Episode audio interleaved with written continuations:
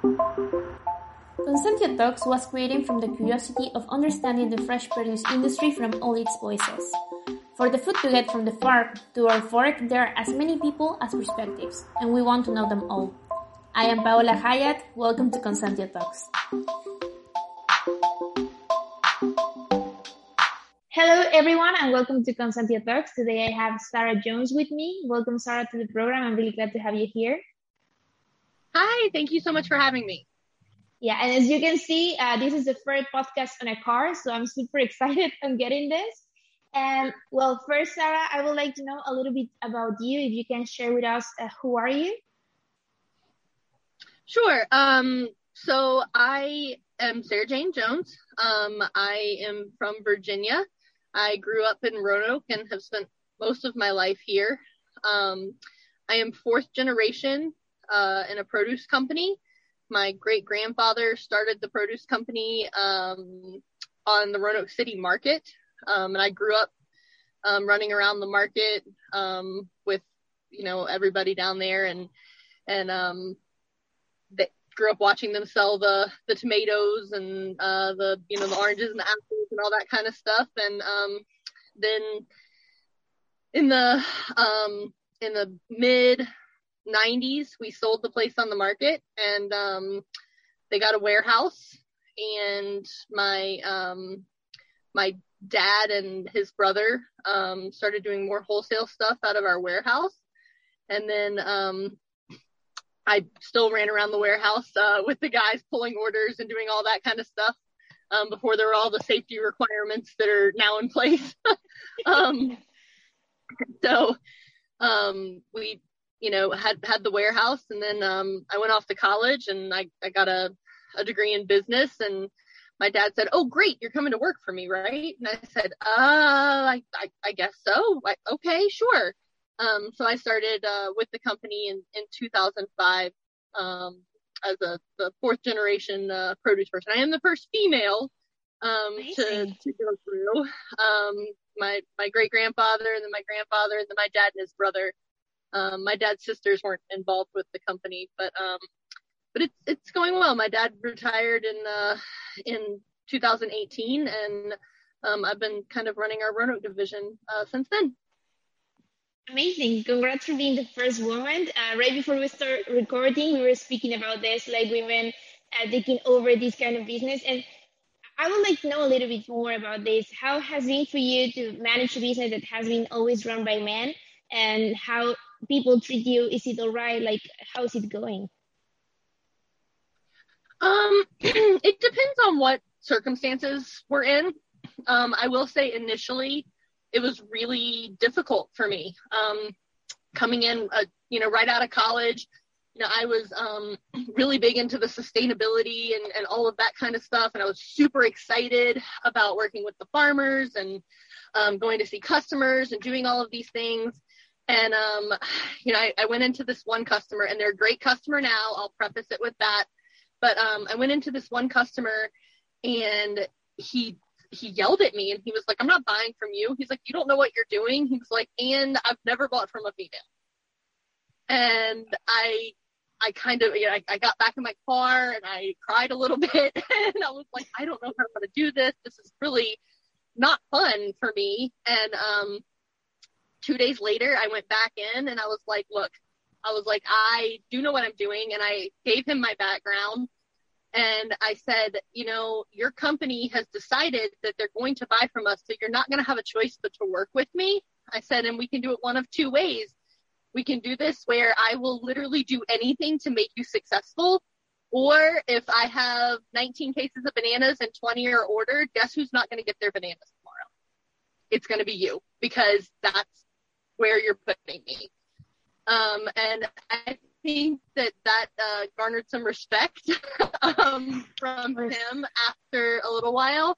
Um, it it it does happen often though, where I will walk into a room for meetings or what or whatnot, and I am the only female in the room. Um, we we have a, another we have three divisions here at Produce Source Partners. We have Roanoke, which is the one um, where I am now.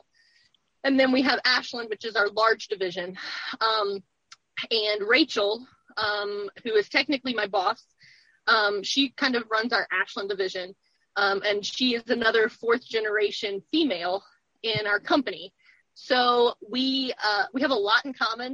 Um, we are kind of kindred spirits in uh, in what we do and how we approach things, and we we bounce a lot of things off of each other. And when we are the the only females going into these meetings, we we kind of um, we kind of we stick together, and it's it's nice. It's really great to have her um, as my as my partner in all of this. Yeah, it's amazing. It's amazing that you also got someone to support you in this way, so you're not alone. Like you're not the only woman anymore. Uh, and I really think it's great that we get to have more and more diversity inside a business that it's fascinating. So uh, congrats for that. And also going in this line, uh, as you said, it's a family business. Uh, what advice do you have to other people that get to get uh, in a family business and they have a lot of things behind and they need to do something different? You know, um, you you grow up in in the business and, and you see it from the time that you're really little. So sometimes it's hard to take a step back and reinvent for your generation um, because every generation is different. Um, and every generation has different things, um, especially with technology going the way it has. Um, you know, I at, at one point in time, the company had completely blocked Facebook. They didn't want anyone on Facebook while they were working um, because they thought that it was a distraction. They thought that it was, um, you know, going to be going to be something that was going to be a problem for the employees.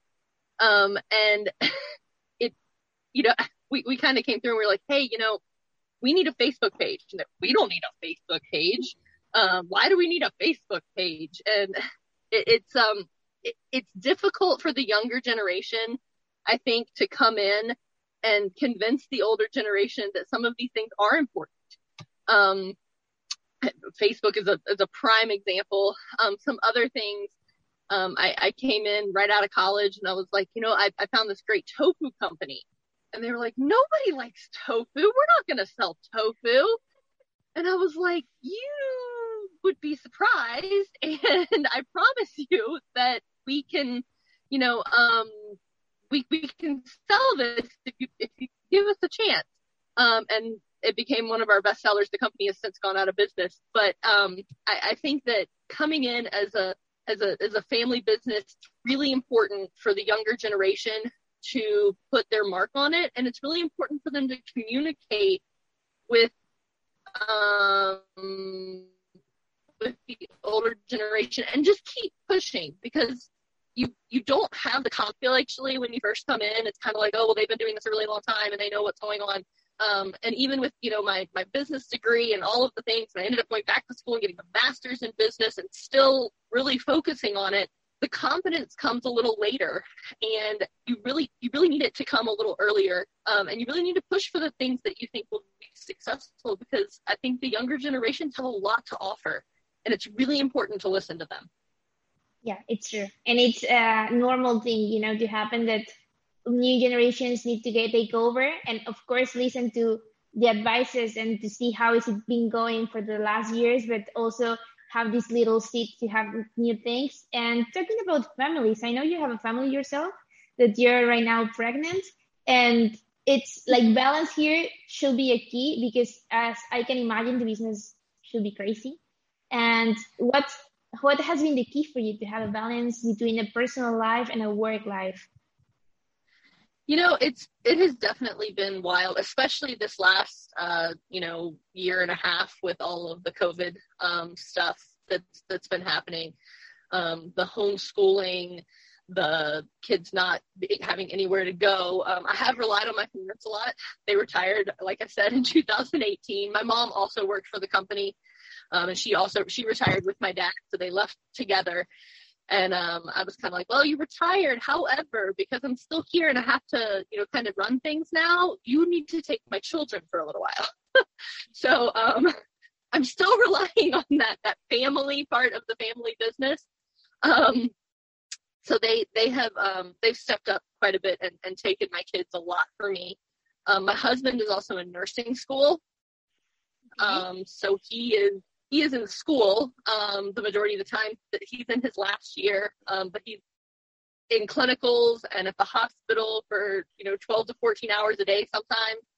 Um, so I, I don't really have him either. So it's been um, it's been very complicated. I am blessed that um, you know i have a laptop at home and i wake up in the morning and i check all my emails. I take care of everything that i can from like 5.30 until about 7 um, and then i wake up my kids and i get them ready for their day wherever they're going whatever they're doing um, and feed them breakfast and do all of that kind of stuff. And then I usher them out the door to wherever it is they're going. Um, some days, if I don't have anywhere for them to go, um, you know, I, I give them some little assignments like here, you need to read this book and then you can watch a TV show or whatever. Um, they're seven and, and three and a half now, so they do pretty well. Um, but you know, I have my laptop at home, and there's some days where I'm home all day and I'm trying to work, and I have them, you know, coming over in the middle of whatever I'm doing and asking questions, or I'm on the phone with somebody and it's really important, and they come up and they're like, "Mommy, she did this to me, and she's trying to do this," and I'm like, "Shh." I'm really trying to be professional here. Um, so it's it is it's tricky. Um, it's it's tricky with them. Um, but all in all, um, you know, they've, they've done a really good job, but the, the balance is tough. It's definitely really hard to strike the balance. Um, and most, most of the time I feel like I'm failing at everything. You can't be like the super mom and the super, you know, the, the super everything. Um, you know, you have all the housework and you have all of the cooking and all of the stuff, and then you're trying to work on top of that, and then you have all of these employees that are counting on you to do everything that you're supposed to do so that they can do all of their jobs. And um, it's definitely hard, and there are definitely days where it's like I'm just not going to make it through this day, but you just keep pushing and um, I think the, the big thing is to try to find some time for yourself, which I'm terrible at. Um, and I'm, I'm trying to do better um, with that. I'm trying to do better with um, taking a little time for myself so that I can be more productive in my work life and my home life. Yeah, no, it's it's true. It's a lot of pressure because coming from both sides, it's not just about being a good mom or a good professional, but both at the same time, and at the same time, keep being a person yourself so uh, I'm sure it, it's about balance and it's also about giving you the chance to get wrong sometimes because we are humans. And at the end of the day, I think there is nothing more urgent than just be peaceful and take it, it, it as it comes. And well, uh, you were speaking about sustainability and how you interested were when you got out of college. So I'm a little bit curious what kind of sustainability you're managing right now in your company. So um, I love working with the farmers. Um, that's one of my my favorite aspects of what we do.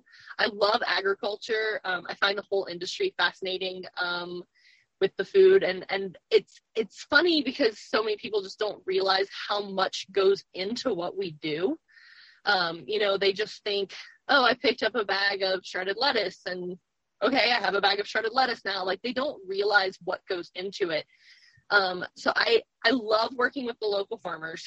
Um, we currently deal with just in the state of Virginia, um, we have over 130 local farms that we deal with.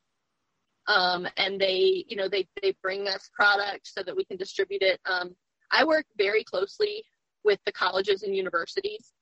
Um, I work very closely with Virginia Tech um, and JMU and Radford University. Those are my primary accounts. I also do a lot with hospitals and that kind of stuff as well.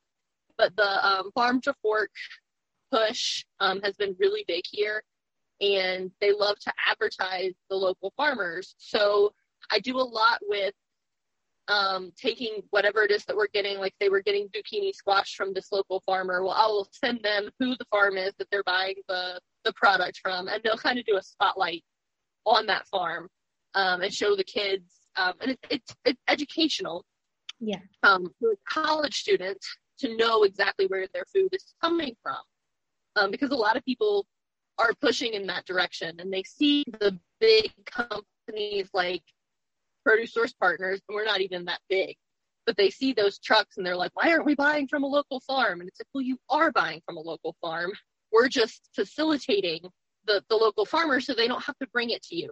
And it's it's tricky um, explaining that to a lot of people. Um, but that that's my the big the big sustainability push is, is the reduce in the mileage that the food is traveling. Um, you know, we we also do uh, a lot with um, containers that are um, recyclable or um, containers that can be reused um, or repurposed in other ways. So we've been trying to push for that too, and, and not have quite so much plastic waste and that kind of stuff. So our sustainability push has been ongoing, um, you know, for 16 years now. Um, we've really been focused on it. Yeah, no, and it's crazy because it's true there is not a lot of information out there about how actually the supply chain works and all the steps that are behind it. So people just believe about picking and then going to the supermarket, but there is a whole thing in between that it's really important to take into account. And go- going to this uh, side of sustainability and craziness and so on, uh, what do you think about digitalization? Now that it's a new era, new people g- getting into the business, have you gotten any tool or anything that helps you struggling with all of these things? Um, you know, there's there's not really one thing that necessarily um, you know, is is the clutch item that really helps us with everything. Um, I think the primary um, issue that we have, um, just as an industry, is education. Um, it, it really is, and that's where a lot of people don't care. Um, they just they just want their stuff. They want their lettuce. They want it to look good, and they want it to be inexpensive, and that's it. They they they don't care that there's wildfires that have been burning for days in California. They don't care that there's been a drought in Yuma and all the stuff is, you know, wilting and dying in the fields. Um, and, and I think that the more you explain to people, the more communication you have. And this is something that we really try to stress here with our sales reps, with um, with everybody, is communication. Um, I, I think that the more you kind of talk through it with people, the more understanding they are. Um, you know, and, and it's not just weather related things. It's, you know, we, we have an extreme lack of truck drivers over here in the United States right now. We don't have anybody to, to transfer the product. Um, we also have a lack of trucks in general. Um, you know, where everybody's trying to fight for trucks. We, a lot of product is late getting where it's supposed to get to because we don't have the people to pick it in the fields. Um, so the labor, the labor and everything right now is is very tricky, um, and we strive really hard to communicate all of that with our customers. Say, look, this is what we're facing right now. This is what we're facing as an industry, and we don't want you to be frustrated. Um, and we're all frustrated, but we don't want you to be frustrated with us because you think that we're not doing something correct. We literally everyone is doing everything they can. This is just what we're facing right now. So I think that it's really important to have the communication with your customers and with just the general public about the the industry issues that are going on. And it, it has been worse, you know, with with COVID and with all of the things. Um, it has definitely gotten worse. So I, I think that's probably the biggest thing. Yeah, also, I guess the distances to the United States are huge. Like getting from one place to another, you really need a lot of transportation, and it's really big amounts. Like people never actually think of hundreds, thousands of letters together getting to one point to another with all the uh, good conditions to actually get in a good condition to the store. So uh, yeah, it's a whole a whole new world for everyone, and it's amazing that you get edu- like a job to educate people and I'm a little bit curious if you have other insights about US market. Like, how do you feel you differentiate from the rest of the world? What are the particularities of this market? Um, you know, the the US and, and this is something that, you know, we discuss often in management meetings and everything else is where is our market trending? Where are we going? Um, what are we going to do next? Um, you know, and, and that, that kind of thing. Um, you know, people are always going, and this is something my dad used to always say, people are always going to eat. And it's, it's true. Um, however, the, um, the trends have changed significantly. Um, obviously there's not as much dining out. Um, and the dining out is, um, becoming more and more expensive. And a lot of people are like, we just can't afford to dine out. So um, a lot of it has shifted to retail as opposed to restaurant. Um, so you know you you have to look at different pack sizing and all of that kind of stuff. Something else that people don't really understand about the United States is over 80% of all of our produce is grown in a very small area out between Arizona and California. Um, and that that's for the whole country. Um, and so they, you know, they oh, well, I, I want to get stuff from this local farm. Well, it's February and it's snowing and the local farm doesn't have anything. Um, and you hear that a lot, especially with the school systems. They, they want local stuff and it's like, well, you know, the school year here in the, in the United States is like August to May.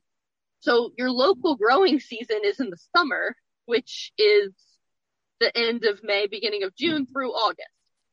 So you really are not hitting that local growing season at all. And the way, the reason that the school year is set up the way it was was so that the kids could help harvest in the summers. They could help harvest things in the summers. And that, that was a very long time ago.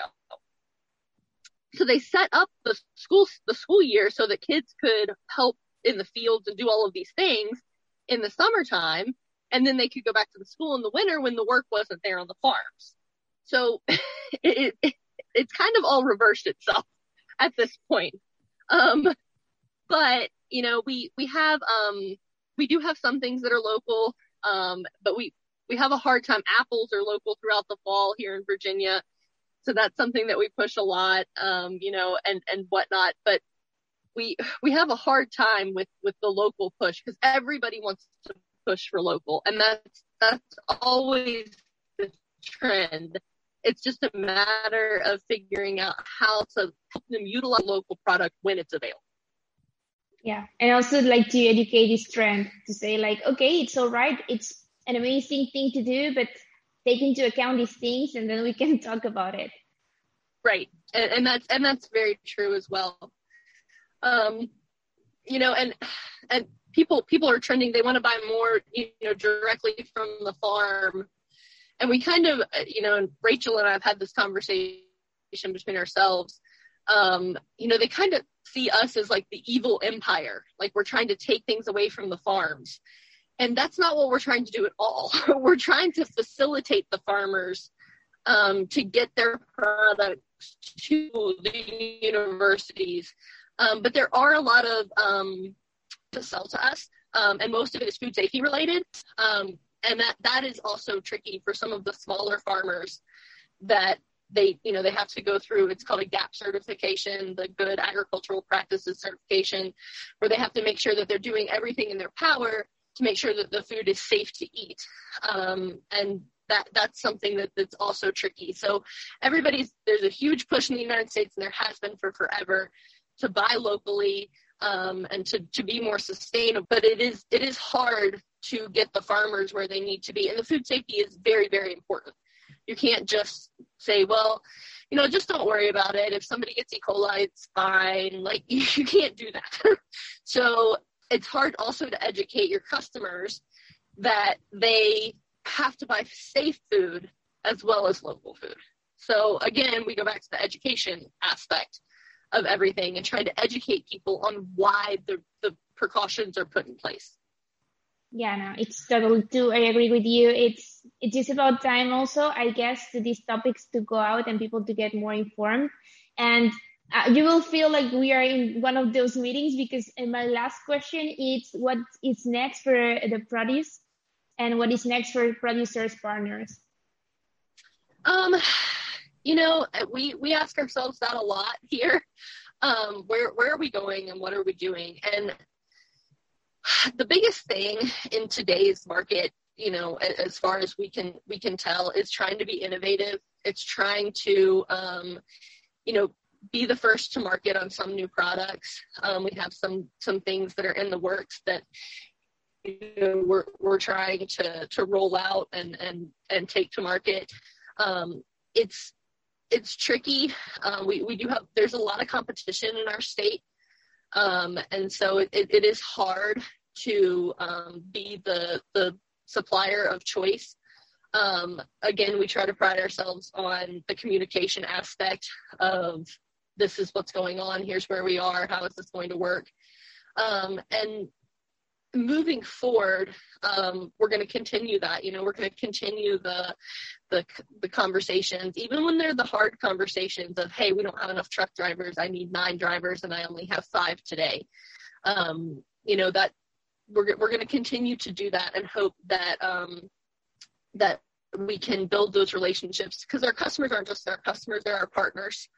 Um, and that's the way we see it. It is a partnership not just well you're my customer. We we actually partner with with our customers to try to make sure that um, you know if, if they look good we look good and we, we tell them that often. Um, so I, I, think the communication is is a key aspect as well as trying to get some of these new things that we have in the works um, to, to, market um, quickly um, because everybody is is looking for that leg up and trying to figure out where they can go next um, so we're we're really trying to to focus on that and to push to push through and, and push through the all the all the craziness that this market has been with COVID, um, with you know schools shutting down and everything. Um, it really is almost like a rebirth of of the company. Um, our numbers are all different, the pack sizes are all different um, because of the shift from restaurant to retail and and whatnot. We we just we've had a large shift um, in our industry in general. And so it's just kind of navigating that and figuring out where we're going. And I don't have a definitive answer because we are still working on it and we're still evolving for sure. Yeah, no, it's it's also amazing because you got to be in a part of the industry and in the world where everything is getting different and we need to find new trends, we need to understand the market again. And I think this is fascinating, frustrating maybe sometimes, but we are in the middle of a new thing uh, that will eventually give us some new clues. So thank you so much for uh, today's talk. I had a really great time. You gave me really amazing insights, and I'm really grateful to get the chance to speak to you. Absolutely. Thank you so much. It was a pleasure talking to you as well.